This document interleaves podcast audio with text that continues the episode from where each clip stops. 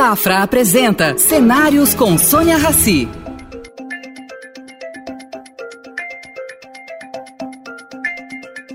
Bem-vindo, ministro.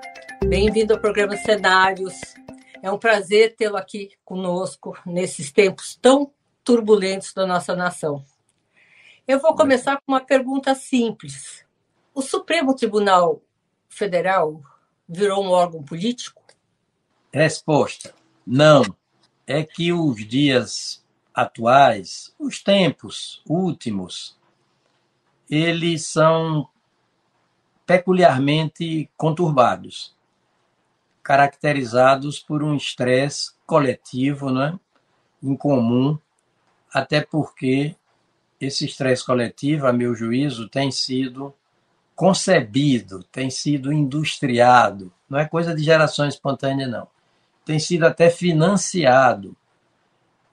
Há quem atue no plano da concepção das coisas, os mentores de um lado, depois vêm os financiadores, depois vêm os executores, para manter a sociedade num, numa espécie de ambiência de, de puxa-estica, de, de bate-rebate, de cabo de guerra.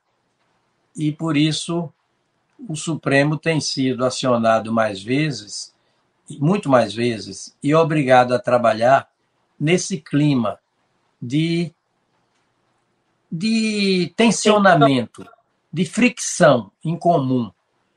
E tudo exigindo do Supremo respostas prontas, imediatas, instantâneas, para recobrar a paz social. E o Supremo tem proferido decisões, a meu juízo, nos resultados acertadas, à luz da Constituição, notadamente.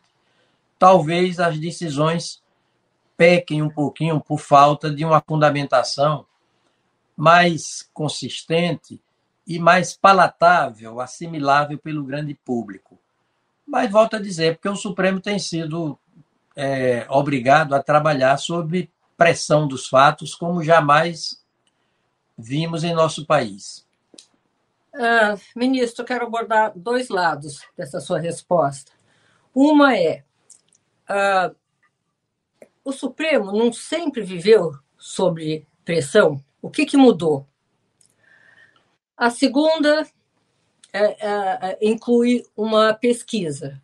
Tem uma pesquisa aqui que, enfim, uh, que diz textualmente que 56% da população não confia no Supremo. Não é um desgaste de imagem? É. Mas respondendo né, pela ordem, o Supremo, como dá a última palavra, é a instância estatal judicante que dá a última palavra em matéria jurídica, notadamente para interpretar e aplicar a Constituição, é natural né, que ele atue sob expectativa e até pressão social, sob expectativa social maior, sob pressão social igualmente acelerada, intensa, maior mesmo. Agora, o grande público faz uma confusão e às vezes essa confusão é intencionada, é intencional por parte de outras instâncias.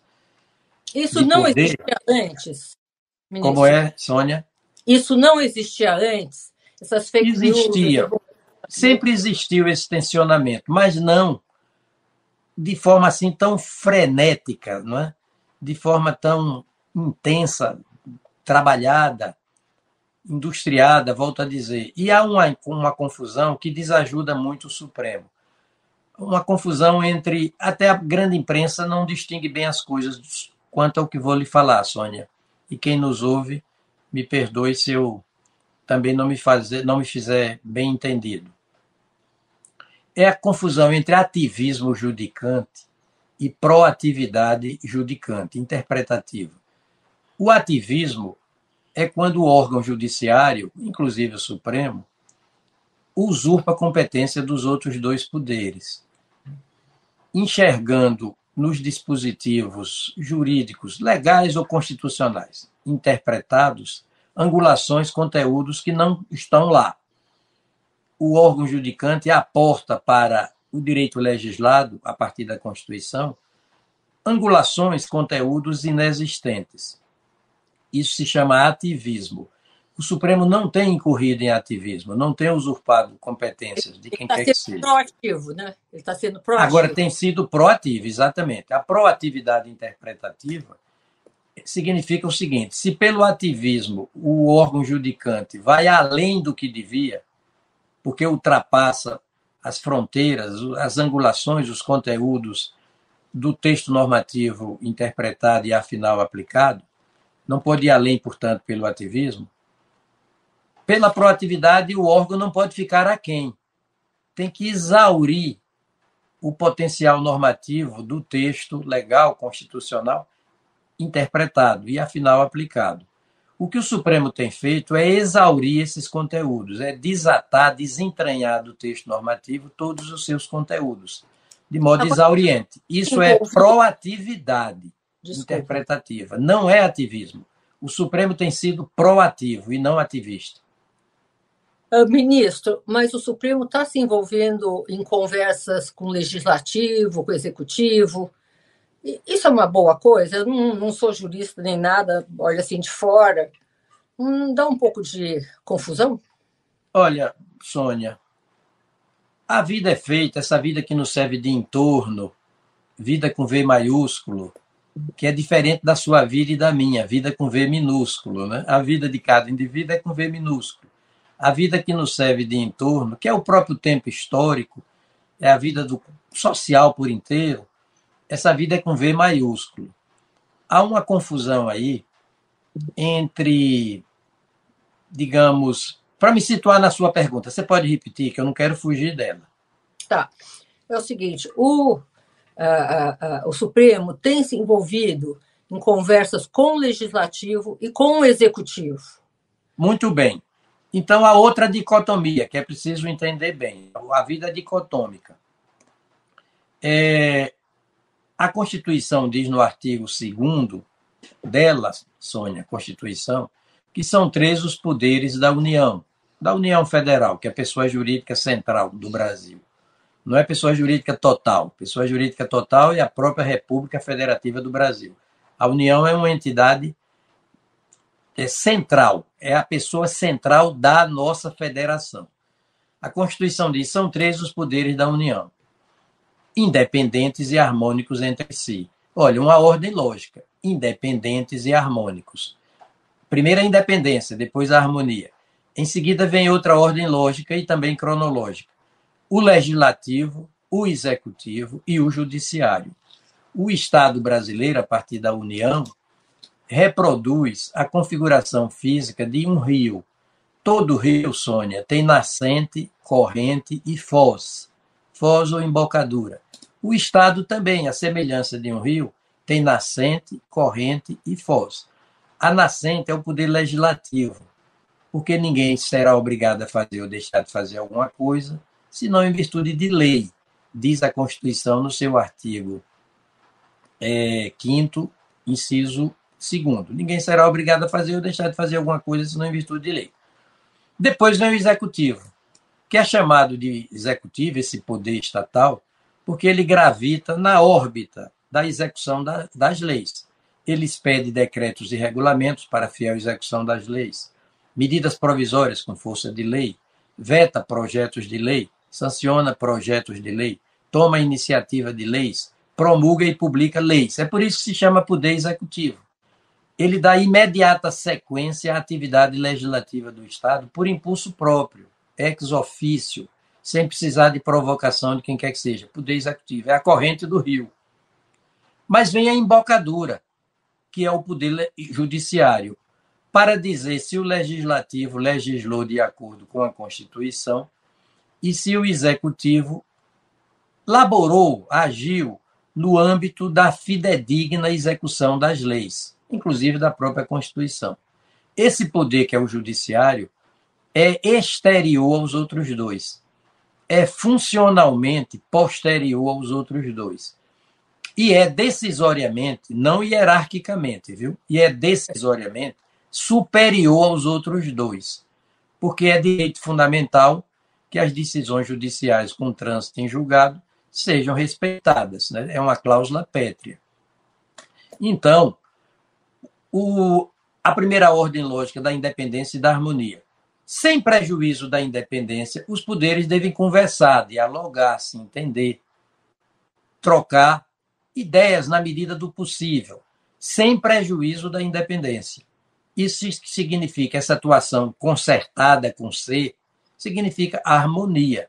Nada impede que um poder converse com o outro, que uma autoridade judiciária converse com a autoridade legislativa, com a autoridade executiva, contanto que sem prejuízo da independência, do uso Isso. das suas competências, sem interferência do outro. Isso sempre foi assim? Olha, pelo menos, pelo menos teoricamente tem que ser assim. Aí já vem outra dicotomia. Né? O mundo é feito, a vida é feita de polos que se contrapõem, polos contrapostos ou dicotomias. Não é? o, o executivo e o legislativo dialogam, conversam cotidianamente, porque são instâncias políticas eleitas pelo povo. As chefias do poder executivo e os cargos parlamentares são eletivos. O judiciário não. O judiciário não há eletividade popular para o judiciário.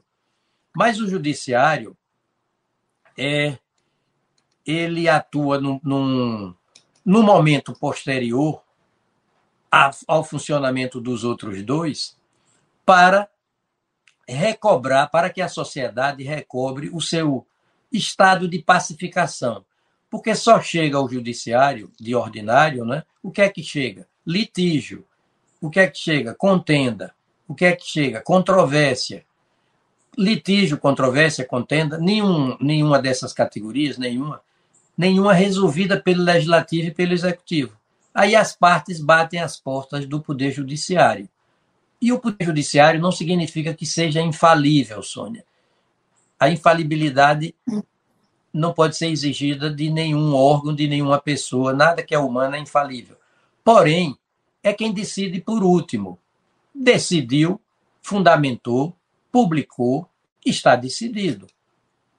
Então, é por isso que, que essa essas duas instâncias, a instância política, eletiva, constituída pelo Poder Legislativo e pelas chefias do Poder Executivo, de um lado. Do outro lado, as instâncias judiciárias, que não são eletivas. Entretanto, são as que entendem de direito propriamente. Agora, Sabe ministro, por quê, Sônia? Isso seria no mundo perfeito, né? é, a dicotomia que eu quero dizer. Você, me, você chamou a atenção. Porque existe a dicotomia do mundo do dever ser e do mundo do ser. O mundo do dever ser é o mundo das leis, por exemplo. Aquilo é o que deve ser. Mas não, nem não significa isso que efetivamente seja. O mundo do ser é o mundo da natureza, é o mundo empírico, é o mundo das relações em concreto. É o mundo das coisas, por exemplo, que nos são tipo a chuva, está chovendo aqui em Brasília, né, nesse, nesse período. É o mundo das coisas que são e não podem deixar de ser. O mundo do direito é o mundo das coisas que devem ser, porém que necessariamente não são. Porque no mundo da natureza, quando vem uma causa, sobrevém a consequência. Se eu derrubar essa caneta aqui, pela lei da gravidade, ela vai cair. Eu dei a causa e vem a consequência fatalmente. Se eu pegar essa outra caneta e furar meu olho, olha, você já sabe qual vai ser a consequência. Eu vou ficar cego de um olho. Porque no mundo da natureza é o mundo da causalidade, da relação necessária entre causa e efeito. Todas as vezes que acontece uma causa, sobrevém o efeito. No mundo do direito, como no mundo da religião, como no mundo da moral, nem sempre a causa se faz acompanhar do efeito. Por exemplo, é proibido matar, diz o direito, diz o Código Penal, coerente com a Constituição. Mas alguém mata ou quem matar será preso. Nem sempre será preso, nem sempre será condenado. É o mundo do DVC, o mundo da imputabilidade. Você, você atribui, confere a uma causa que o ser humano põe, um efeito que o ser humano põe.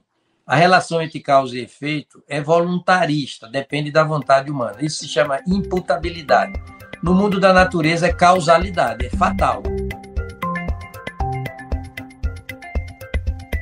Ministro, interpretação, a lei é interpretada, não é? Perfeito. É, é, é, é isso não é uma matemática. Uh, não uh, é. De, de, um mais um dá dois, não dá. Não dá. A história, o senhor, o senhor vai gostar. Uma vez eu fui para Brasília e conversei com um ministro de Brasília, lá do STF, tudo certo, me deu uma notícia. Eu coloquei no online do Estadão e, por acaso, peguei um avião de volta com um outro ministro. E perguntei a esse ministro: escuta, o que, que você achou dessa decisão que foi publicada hoje, que eu dei no online? Ele falou: puxa, poderiam ter decidido justamente o contrário. Eu falei, como assim? Poderiam, você usa. É, é, é muita interpretação, ministro. Agora, isso daí, enfim, gente, vamos pular isso e vamos falar sobre uh, o que, que o senhor está achando de tantos princípios sendo criados para tornar as leis uh, inconstitucionais houve uma proliferação de, de movimentos como esses. O que, que o senhor acha? É uma coisa boa, é uma coisa ruim? É uma flexibilização? Primeiro, vamos à primeira, ainda quanto a sua perplexidade da dualidade, da pluralidade de interpretações de um mesmo texto normativo. Humberto Eco dizia assim: pessoas não leem o mesmo texto. Pessoas, eu acrescento, não interpretam o mesmo fato. Interpretam uhum. de modo diferente. Hans Kelsen, que foi o maior jurista do século XX, ele dizia que a lei em sentido material, aquela lei impessoal, genérica, abstrata, por exemplo, são três os poderes da União, independentes e harmônicos entre si. Elas, essas leis funcionam como uma espécie de moldura semi-aberta. Cabe mais de um recheio interpretativo. Isso é inevitável, é inelutável. Não Mas há como evitar. É possível ou não? Ou é, sempre foi assim? Sempre foi sempre, houve essa possibilidade? Sempre de... foi assim. Você diz assim: todos são iguais perante a lei, sem distinção de qualquer natureza. Artigo 5 da Constituição. Aí vem o intérprete que entende do direito e diz: olha, aqui não dá para interpretar literalmente. Por quê? Porque o próprio da lei é distinguir.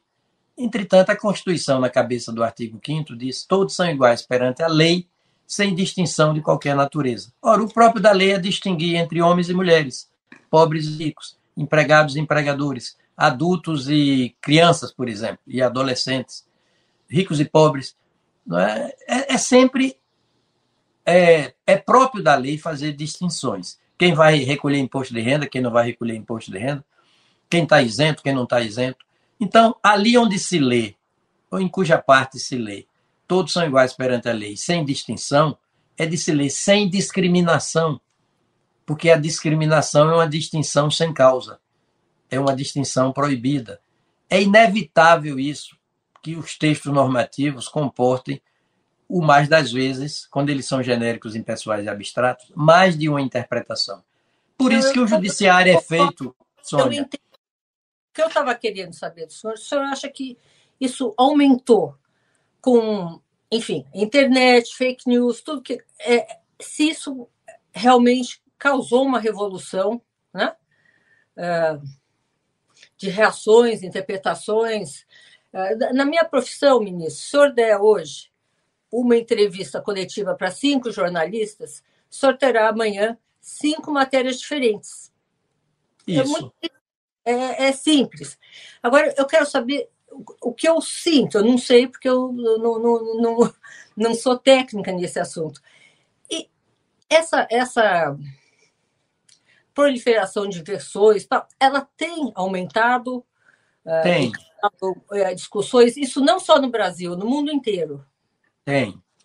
Olha, primeiro, Vejam que você, para ser parlamentar, você, para ser senadora, deputada federal, deputada estadual, deputada distrital, vereadora, você não precisa, senão, ser alfabetizada. Basta isso. Para ser presidente da República, basta ser alfabetizado. Mas para ser membro do Poder Judiciário, juiz, desembargador, ministro, tem que ter formatura de nível superior. E em tá. direito. E em direito.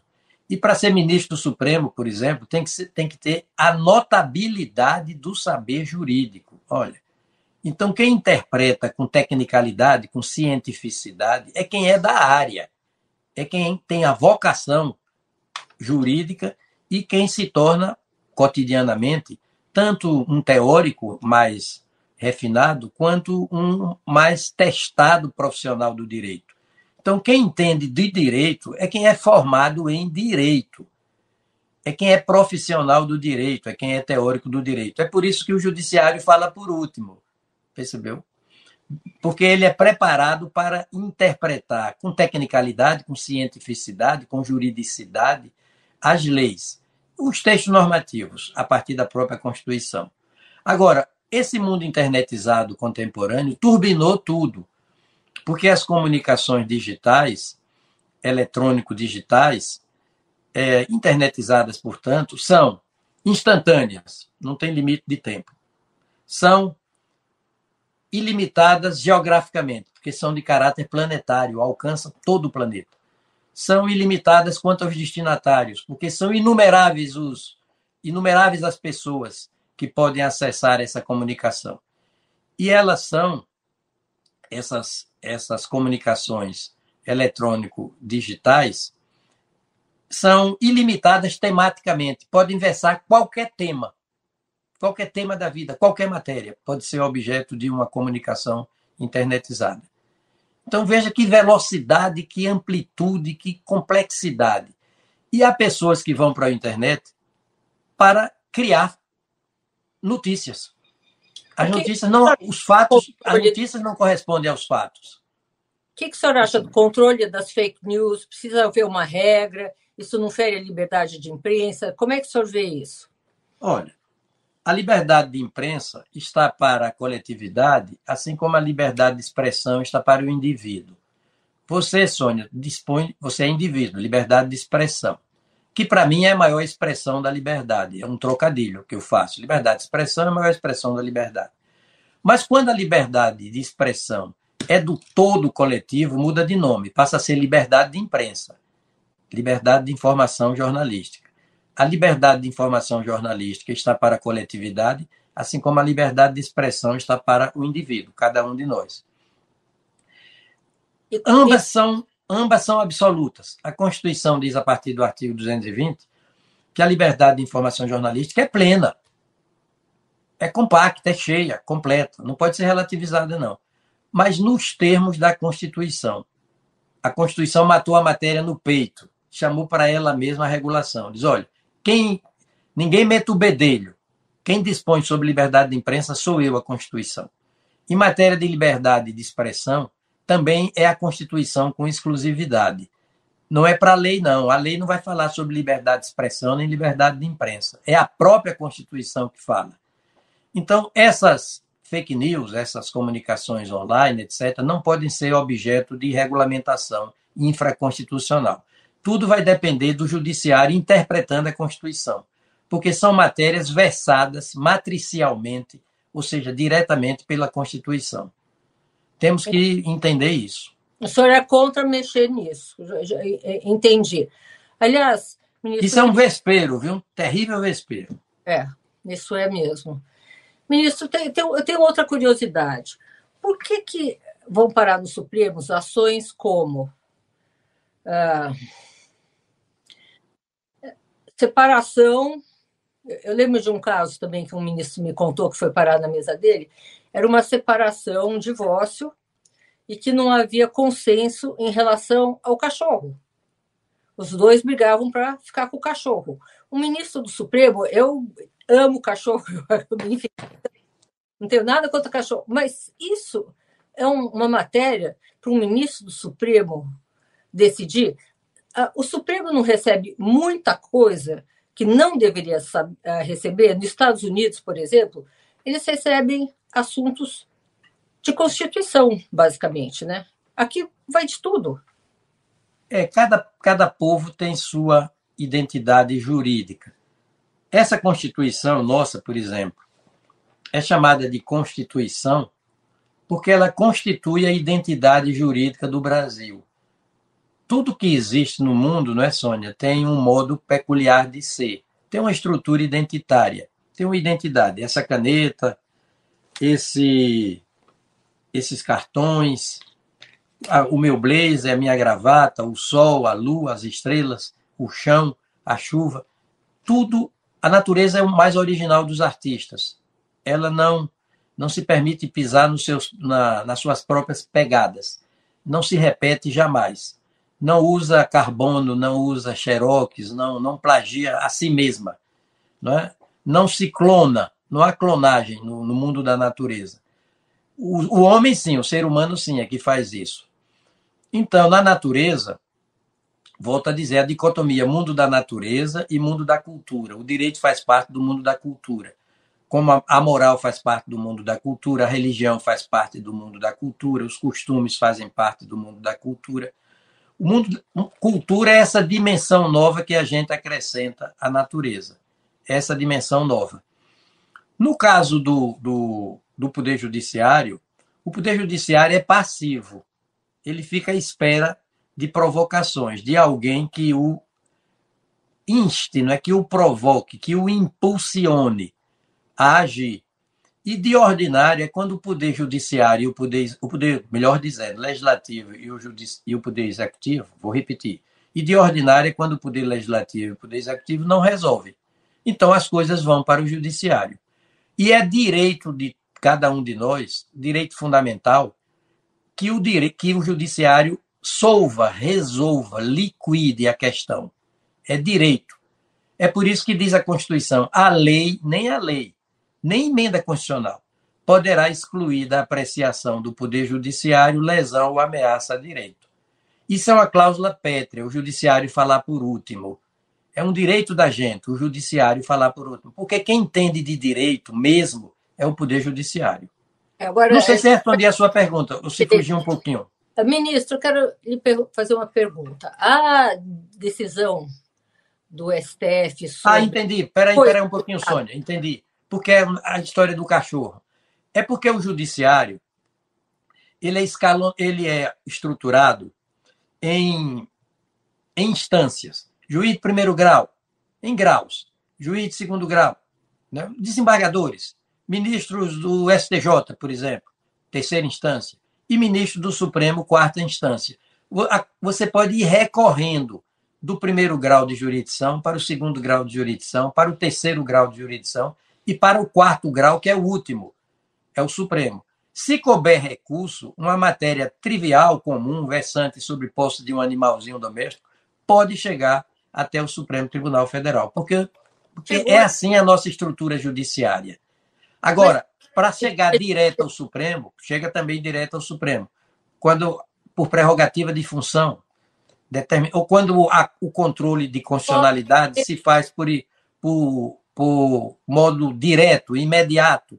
É um controle concentrado. Por exemplo, ações diretas de inconstitucionalidade, ações declaratórias de constitucionalidade, ações é, ADPF, né, de, de violação de direito fundamental, de descumprimento de preceito fundamental. Isso vai direto para o Supremo.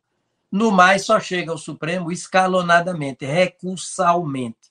Recursalmente. Mas o que senhor acha? O Supremo não devia ter uma barreira desse tipo de ação corriqueira para ele se concentrar na Constituição, nas ações constitucionais, ou não? Tem é feito. O Supremo tem se esforçado para ficar mais nas ações constitucionais, e daí as competências monocráticas, não colegiadas. A ação não é conhecida, por exemplo, monocraticamente para que o Supremo não fique abarrotado. Olha, uma vez, Sônia, eu estava judicando no Supremo sob a presidência do ministro Nelson Jobim. 2007, quero crer que sim. Aí o presidente Jobim disse: Olha, estamos a braços aqui com muitas dificuldades, porque tramitam pelo Supremo 120 mil ações em torno disso, neste momento. E eu disse a ele, ministro, no meu gabinete tramitam 17 mil ações em torno disso. Eu respondi. Por isso que todas as noites, quando eu vou dormir, eu faço uma prece em prol, em favor de cada um dos ministros do Supremo. E o conteúdo da minha prece é, é o seguinte: Senhor, não nos deixeis cair em tanta ação. Ou seja, o número de ação, desde aquela época, já era avassalador. Diminuiu agora, viu? Diminuiu muito, com, certo, com, com mecanismos criados pela Constituição e com interpretações mais atualizadas do Supremo. Por exemplo, se o recurso extraordinário não for de repercussão geral, não for constitutivo de repercussão geral, não é conhecido. Tem diminuído o número das causas.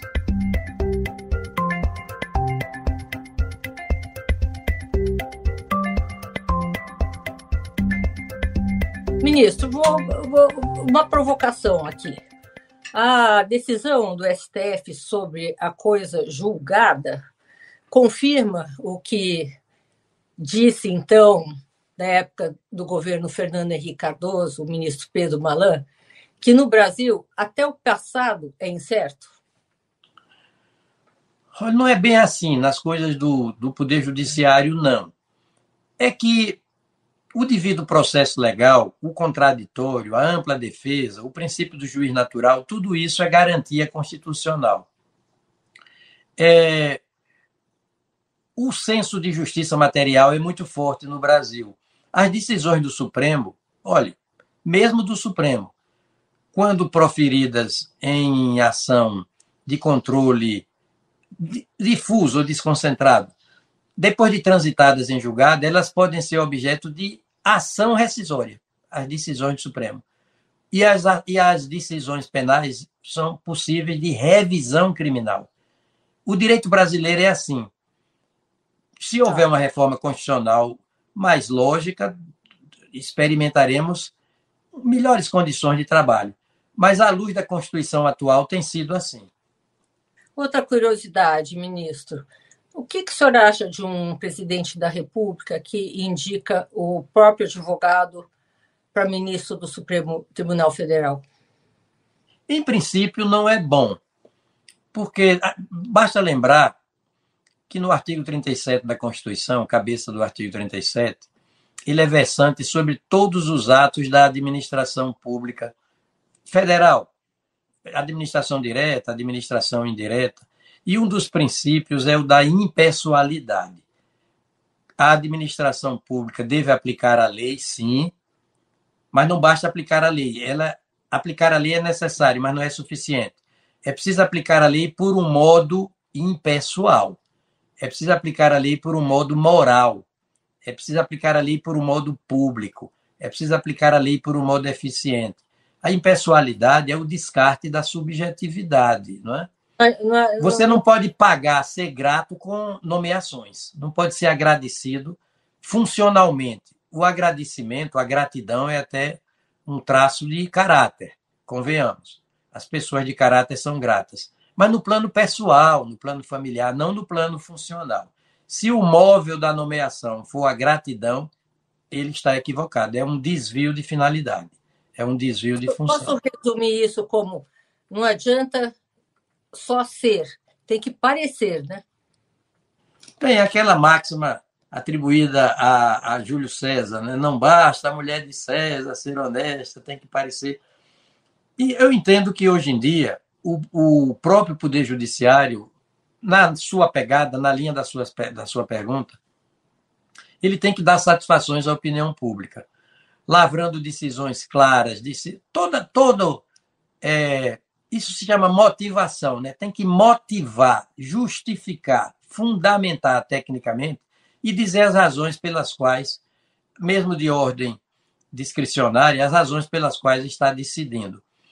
É, no caso do Poder Judiciário, ele não tem que cortejar a opinião pública. Cortejar a opinião pública é jogar para a plateia. Jogar para a plateia é populismo mas tem que dar satisfações à opinião pública, lavrando decisões bem fundamentadas, bem claras, assimiláveis, palatáveis pelo grande público. E está faltando isso ao Poder Judiciário, essa comunicabilidade mais contemporânea, mais moderna, dialogar com o grande público. Eu, Eu acho que está faltando. Hein? E o que o senhor acha de, do Supremo, ah, em, em algumas ações, uh, de, o, o, ministro decidir sozinho, né? E dar uma decisão e só depois convocar a corte? Se for, se, se decidir nos termos da lei, do regimento interno do Supremo, das normas de processo, tudo bem. A decisão monocrática, unipessoal, também é válida. Agora, enquanto o colegiado não se reúne.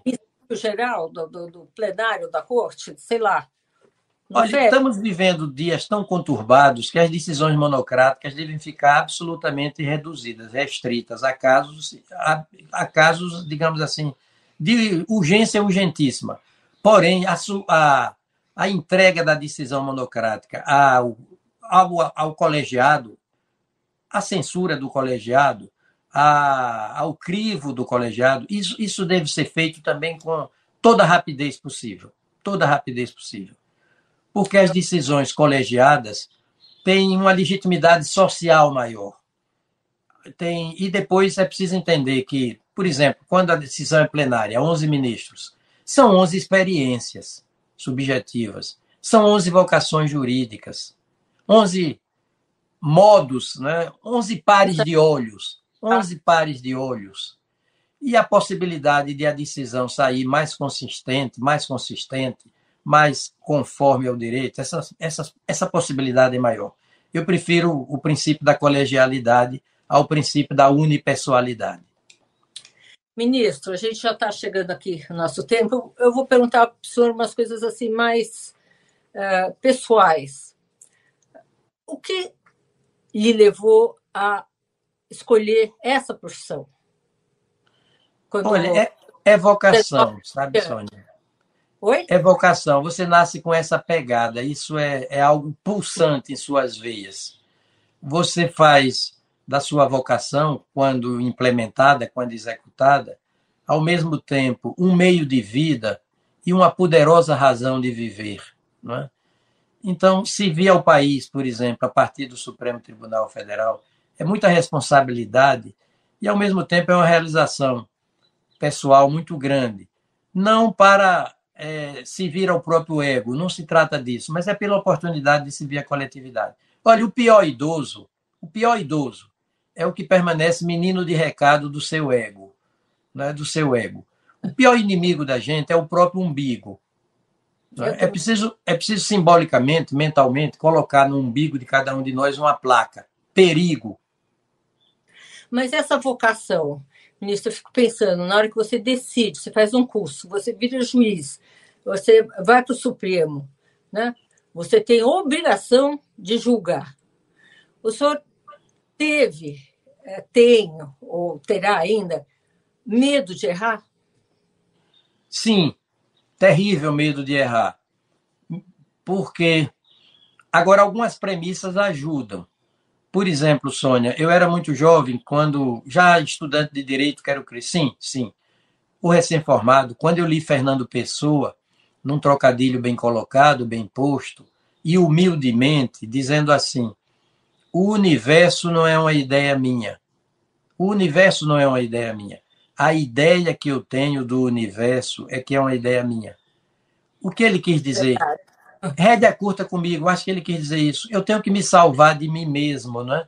Eu não posso ser voluntarista. Eu, por exemplo, como intérprete do direito, eu tenho que dizer: o texto normativo, o texto legal, o texto constitucional, o texto não é uma ideia minha, eu como julgador. A ideia que eu tenho do texto é que é uma ideia minha. Depois eu li em, em Nietzsche, embora Nietzsche mais velho, claro, do que Fernando Pessoa, eu li em Nietzsche uma advertência que ajuda muito ao julgador, para mim. Nietzsche dizendo: o contrário da mentira, o contrário da verdade não é a mentira. O contrário da verdade não é a mentira. São as nossas convicções. Então, Sônia, você não pode fazer como eu não posso fazer, da minha vontade subjetiva, a vontade objetiva da Constituição. Nós não podemos fazer. Depois eu li numa, eu li numa autora francesa, numa pensadora francesa chamada Anaïs Nin em português, Ané Nan em francês. ela dizendo as coisas não são como efetivamente são. As coisas não são como são. As coisas são como somos. Olha que coisa terrível. Nossa, é lindo isso. As coisas são como somos. Olha que coisa. Mas então, cuidado com a gente. Rédea curta com a gente mesma. Fazer aqui uma parte. Por exemplo, eu baseei toda a minha carreira em escrever fatos, né? Então, eu digo, o senhor tem 1,82m. Quem achar que o senhor é alto, acha. Quem achar que o senhor é baixo, acha. E isso, hoje, virou uma confusão. Uh, eu não sei se foi as mídias sociais, né? É que todo mundo tem uma opinião sobre tudo. Você não é difícil você chegar ao simples fato para você depois uh, uh, montar sua opinião, né? E eu, como jornalista, também sempre tive muito medo de errar, prejudicar alguém, sempre. Agora, dá para fazer. O senhor acha que hoje em dia dá para fazer no judiciário do jeito que o mundo está, vamos dizer, usar uma palavra forte, enlouquecendo? É preciso né, cumprir a Constituição, que fala de independência, que fala de imparcialidade. O juiz não pode estar tá proibido de se filiar a partido político. Ele não pode ser parcial. Quem faz as opções nessa ou naquela direção é a lei, é o texto normativo, é a Constituição. O Mas juiz aplica a lei e aplica a Constituição. Como é? A lei, a gente interpreta. Também existe aí uma flexibilidade, né? Olha, interpreta, mas o, o magistrado, ele lê o texto normativo com os olhos da cara e fica relendo com os olhos da mente no cinema, numa praia, numa biblioteca, num shopping, numa praça, debaixo do chuveiro, fica relendo o mesmo texto com os olhos da cara, para chegar a uma conclusão, para desentranhar desse texto o conteúdo significante dele, a significação e o sentido do texto, na perspectiva do, da norma, da norma jurídica a aplicar o caso concreto. Também dos próprios olhos, né? É impossível é, desconectar isso também, né, nisso. Perfeito. Agora, o juiz tem que ser atualizado, moderno, atualizado cognitivamente. Ele deve ter foco. Ler sem pressa, sem lerdeza também, viu? Sem pressa e sem lerdeza. Ler é, com atenção. Ler sem medo. Ler e com independência, sem vinculação a quem quer que seja. Na perspectiva de aplicar o direito legislado do modo mais fidedigno possível e vai submeter a sua decisão aos seus pares, num colegiado. O princípio da colegialidade. Ministro, está então, tá terminando com uma pergunta. Uh, o senhor tomou alguma decisão que depois o senhor se arrependeu muito, ou ele pesou, baseado na Constituição, mas que naquele caso aquilo não encaixava tanto, Aconteceu isso com o senhor? Não aconteceu. Eu diria com toda honestidade. Nós, nós devemos ter pelo menos duas coisas na vida: pureza de intenções, absoluta pureza de propósitos e honestidade intelectual, sobretudo, né, para o magistrado. Jamais eu eu disse para mim mesmo, mas aqui pisei na bola. Aqui eu incorri no erro crasso, aqui eu fui injusto materialmente. Não. Agora eu sempre fui pode crer, Sônia, absolutamente cuidadoso, focado, responsável, detido. Eu sei. E sempre procurei, eu sempre disse para mim o seguinte: ninguém deve ter duas caras jamais, Sônia. Ninguém deve ter duas caras jamais. Porém, um novo par de olhos sempre, né? Porque a realidade é cambiante. Então, eu sempre procurei ver o direito com atualidade cognitiva. E acho que não cometi, no meu juízo, sem incorrer em narcisismo, em cabotinismo, em egoísmo, em vaidade excessiva. Nunca me arrependi de uma decisão tomada, nunca. Olha, ministro, muito obrigada pela conversa. O senhor deu uma aula aqui para todos nós. Oba. Espero outras vezes com a gente. E namastê, ministro. Namastê. Que bom, que bom. Disponha sempre, viu, Sônia? Um prazer e uma honra ser entrevistado por você. Agenda, o prazer é todo meu. Oferecimento Safra. O Safra te convida a pensar. E daqui para frente? Estar onde se sente seguro, onde valores importam. Esse é um bom lugar daqui para frente. Daqui para frente, repense seus investimentos e conte com os especialistas do Safra. Abra sua conta e invista Safra. Saiba mais em safra.com.br.